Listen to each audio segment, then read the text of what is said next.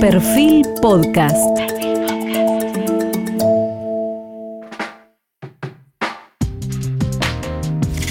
Los más y los menos. Nuestro test de hoy. Por los especialistas de la revista Parabrisas. En Parabrisas Radio te proponemos que nos acompañes en el análisis de un vehículo. En este caso no es uno, van a ser dos, aunque en realidad es casi el mismo. Estamos hablando del Toyota Corolla Cross, el nuevo SUV de la marca japonesa que se ofrece en dos versiones, una con motor naftero, otra con propulsión híbrida, y vamos a hacer una especie de comparación entre ambos modelos para ver qué características sobresalen en cada caso. Imaginarse un Corolla y encima con silueta SUV, Con la silueta SUV, exactamente. faltaría una sola cosa que vos me lo vas a confirmar, Ale.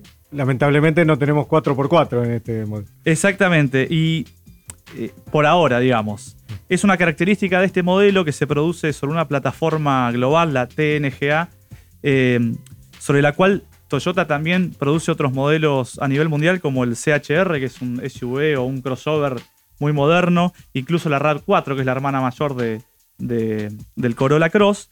Pero llamativamente no podríamos etiquetarlo como modelo global porque se, produ- produce en tres países y se comercializa en los llamados mercados emergentes, es decir, Sudamérica y gran parte del sudeste asiático. Se produce, además de Brasil, en Taiwán y en Tailandia. Tendremos que averiguar por qué no, no tiene el, el carácter de global, ¿no? Es un detalle porque Toyota es una empresa mundialmente extendida, digamos. Sí, seguramente la, la proyección de Toyota, que es una, una empresa que generalmente hace los proyectos justamente a largo plazo, eh, habrán querido incentivar primero estos mercados emergentes, ver cómo se desenvolvía este modelo y en función de eso dar un salto de calidad a lo que es el mercado europeo o norteamericano. Y probablemente también porque tiene representantes de segmento un poquito más arriba, como a RAV4, que es un vehículo que se vende muy bien en los mercados donde, donde tiene Sí, y a propósito de RAV4, acá hubo un- una cuestión, te diría, comercial, estratégica por parte de Toyota Argentina, que discontinuó las, las variantes 4x2 que venían de la RAV4 japonesa para darle paso a este modelo que solo se ofrece con tracción simple. Y recordemos que RAV4 solo se ofrece en versión híbrida. No hay más Exactamente.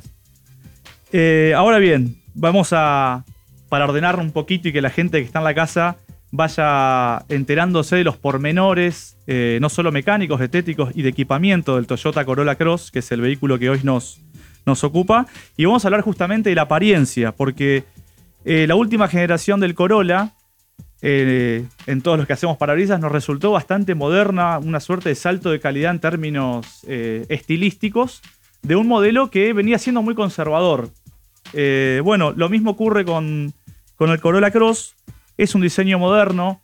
A nuestro parecer, un poco exagerada esa parrilla frontal que le pusieron ahora al- al Corolla Cross, eh, con una mueca medio exagerada. Y bueno, ya eh, por supuesto equipa la tecnología LED en las ópticas delanteras y traseras. Lateralmente es un vehículo que sí tiene muchas reminiscencias con la RAV4 y hablamos de las molduras eh, en las puertas laterales, en los pasarruedas.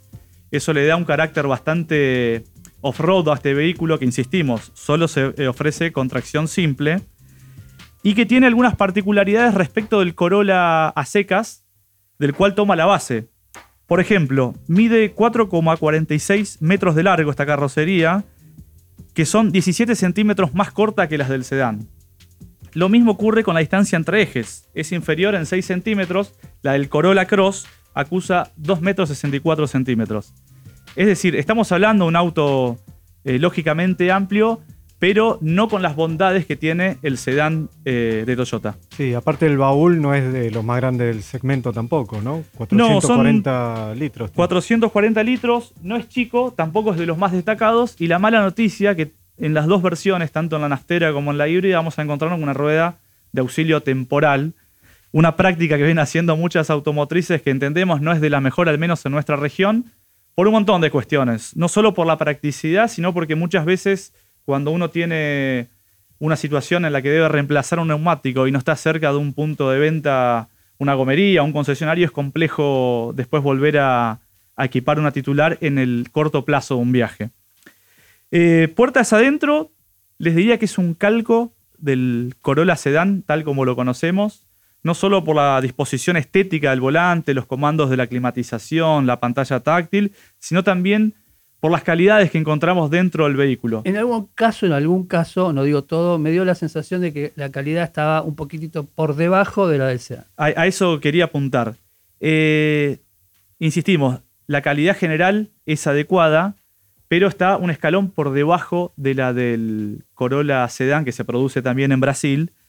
Eh, todo lo que es el panel de a bordo, las puertas, eh, está construido con materiales plásticos robustos de aparente buenos encastres, en algunos casos revestidos con eh, texturas acolchadas o cuerina, pero tiene algunos detallecitos de, de la blandeza de algunos comandos, incluso notamos que delante de la selectora de cambios hay un, un plafón donde insertaron el, el, único puerto USB que tiene el vehículo, que da la sensación de que fue algo a Lo último momento. Lo ¿viste? hicieron apurado. Lo hicieron apurado y no, apurado no el- condice con, el, con la estética de- del, del vehículo. Eh, en Oh. términos de, de- de confort, quería decirte, es, un, es un auto, un SUV en este caso, eh, muy cómodo. Las, las butacas delanteras son mullidas. Atrás también hay, hay buen espacio, como en el Corolla, sobre todo para las piernas y altura hacia el techo. Eh, nosotros aclaramos acá que las dos versiones del Corolla Cross que tuvimos en nuestras manos, tanto la naftera como la híbrida, son la SEG, que es la tope de gama, que tiene tapizado de cuero, climatización eh, digital, eh, tiene bueno, sensores de estacionamiento, eh, una pantalla táctil con navegador satelital y TV digital, que bueno, no es algo muy usual en, los vehículos que se comercializan, pero Toyota ha hecho de esto una escuela porque lo tienen casi todos los modelos, incluso los que vienen de afuera. Ale, contame un poco de la motorización. Este, estos vehículos, sobre todo la híbrida, me interesa más. Bueno, la, la mecánica del Corolla Cross respeta la gama tal cual como sucede con el sedán, a diferencia que hay menos versiones a nivel de equipamiento. Tenemos eh, el, el Corolla Cross Nastero con el conocido eh, motor, eh, perdón, aspirado de 2 litros de 170 caballos, que en este caso ocurre lo mismo con el, con el híbrido, no está disponible con caja manual. En el caso del naftero con una clásica caja CBT y en el caso de la versión híbrida que tiene un motor eh, naftero pequeño que trabaja en conjunto con otro eléctrico 1.8 que en conjunto desarrollan 122 caballos y la caja de, de esta variante es la SBT que bueno tiene 10 marchas preprogramadas. Para que la gente se ubique, es el mismo motor que el Prius, que el Corolla, ¿cierto? Incluso que el Toyota CHR, que el crossover este muy moderno del que hablábamos anteriormente, que viene de Turquía, es el mismo, la misma mecánica El mismo equipo. y un dato más. Es la misma base mecánica del primer Prius lanzado hace más de 10 años en el mundo, que después, bueno, llegó a la Argentina y va por su segunda generación. Es muy, es muy confiable, evidentemente, por lo menos Toyota considera que ese grupo motor eh, es muy confiable, con lo cual sigue apostando por Sí, él. indudablemente eh, es una mecánica muy eficaz, lógicamente sin pretensiones deportivas, y creo que el perfil del cliente de este tipo de vehículos quiere un, un auto que le ofrezca un buen confort de marcha, que sea cómodo y en muchos casos también que sea un aliado del bolsillo en términos de rendimiento. No estamos hablando de prestaciones en este caso. Es decir, el, el usuario, el comprador de este tipo de unidades no se fija en la velocidad máxima, en la aceleración, Para prefiere nada. otra cosa, prefiere confort, espacio, calidad y eventualmente economía de combustible. Sí, no obstante, la variante naftera sí tiene prestaciones interesantes. Estamos hablando de 193 kilómetros por hora de velocidad máxima y acá un contraste muy grande respecto de la variante híbrida que alcanza los 163. 30 menos, que es. un 30 montón menos, que es un montón. Lo mismo sucede con la aceleración. Eh, con el Corolla Cross naftero eh, alcanzamos el 0 a 100 en se- en 9,5 segundos, mientras que con el híbrido en 12,1 segundos. Claro. Ahí hay un tema de reacción y es llamativo pese a que el torque que presumiblemente brinda un- una mecánica eléctrica, en el caso del híbrido al comienzo, no se ve reflejado en términos de, de aceleración. Pero probablemente tenemos ahí seguramente más peso por el tema de las baterías y de todo el componente eléctrico y de, de este tipo de motorización híbrida que ahí sí juegan contra del desempeño y te limita, por más torque que tengas, te, te frena un poco. Exactamente. Pero, Sí. y un pero con mayúsculas y entre comillas, la variante híbrida eh, es muchísimo más económica que la naftera y los datos que arrojaron las dos unidades que tuvimos a prueba en parabrisas son elocuentes. Eh, el rendimiento promedio, eh, mezclando el uso urbano con, con ruta del Corolla Cross naftero, es de 12,8 kilómetros por litro, Que está bastante bien. que está bastante bien, pero en la variante híbrida es de casi 17 kilómetros por litro. Muchísimo mejor. A mí me llamó mucho la atención el consumo urbano, es bajísimo. Es bajísimo, estamos hablando de casi 20 kilómetros por litro, una cifra que creo yo que obtienen algunos autos del segmento B de, con motores de tres cilindros y de cilindradas eh, muy pequeñas. Claro, es que justamente ahí es donde está la clave de los motores híbridos, porque de la, de la propulsión híbrida, porque se supone que en condiciones de, bajo, de baja exigencia funciona solamente con el motor eléctrico, no funciona el motor naftero, con lo cual no consume. Entonces, justamente el ámbito urbano es donde aparece el mejor rendimiento de este tipo de sistemas de propulsión. Así es. Y en tema de, de desempeño, pongámoslo en ese término, es un auto que tiene un chasis que lo advertimos muy sólido al andar. La respuesta a la carrocería frente al viento también es algo eh, a destacar. Y eh, transmite mucha solidez dinámica y fundamentalmente un gran confort de marcha, algo que ya eh, es innato del, Corolla Sedán. Pero un detalle negativo, mayúsculo diría, eh, respecto de la versión sedán del Corolla es que la versión Cross en el eje trasero dispone de eje rígido y no de las suspensiones independientes multilink que ofrece el sedán, que eso redunda además en un superior confort de marcha. El confort de marcha, desde mi punto de vista, tanto en el, en el Corolla Cross na- naftero como en el híbrido, es bueno. Pero, sin embargo, me da la sensación de que debe utilizar el mismo equipo de suspensión, por ejemplo, en el tren delantero, que el sedán, y eso hace que a veces, cuando pasas un lomo de burro o algún accidente del camino, sientas que los amortiguadores hacen tope más rápido de lo que uno podría suponer tratándose de, de un SUV. Pero bueno, eso es un detalle que no necesariamente... Sí, además teniendo en cuenta que estamos en presencia de un vehículo con, con buen despeje, Claro. eh, con una carrocería más elevada que la de un sedán, eso puede darnos a entender de que eh, la mullidez, si querés, del, del tren trasero sea superior, pero bueno, en este caso, al tener el, el eje rígido, se pierde ese, ese confort de marcha. En términos de equipamiento, y acá te diría que las dos versiones son idénticas en su configuración. Hay dos diferencias. Una tiene que ver con la mecánica y otra con el equipamiento de confort. Es que la naftera ofrece techo solar para las plazas delanteras. En la híbrida esto no se da. Desde Toyota no, no dijeron por qué. Presumiblemente entendemos que se refiere al peso del vehículo justamente para equilibrar el pack de baterías que tiene debajo. Y la otra diferencia es que, bueno, el naftero tiene levas al volante para pasar de marcha y en el caso del híbrido no es necesario porque el torque está de- desde el vamos, digamos. Ahora bien, en seguridad es un auto que realmente levanta la apuesta en un segmento donde se empiezan a ver cada vez mayores elementos referidos a, a este rubro. Y el Corolla Cross lo hace con una dotación de serie compuesta por 7 airbags, eh, varios eh, controles electrónicos como el de tracción, estabilidad, pendientes y, y frenos.